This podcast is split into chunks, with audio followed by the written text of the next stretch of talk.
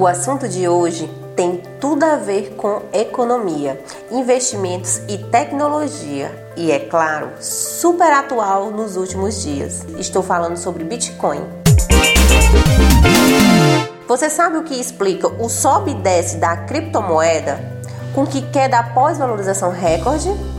Enquanto muitas bolsas no mundo vêm subindo neste ano, com as economias de diversos países aguardando recuperação pós-pandemia nos últimos próximos meses. Um segmento em especial no mercado financeiro vem sofrendo um dos seus maiores desafios nas últimas semanas: as criptomoedas.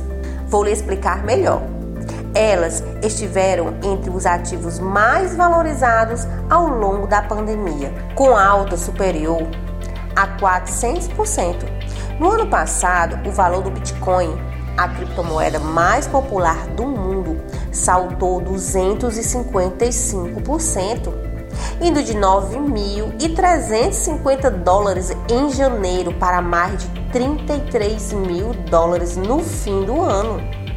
E no começo de 2021, em menos de três meses, esse valor praticamente dobrou para 59 mil dólares, antes de cair em maio para abaixo de 34 mil. Agora vamos ao que interessa: entender essa oscilação. Como acontece com diversos outros produtos financeiros?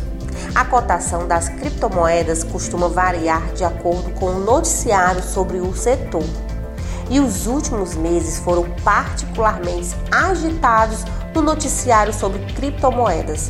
Então, para quem quer investir, a dica é ficar atento às informações internacionais, principalmente. Agora vou dar um exemplo bem próximo da gente.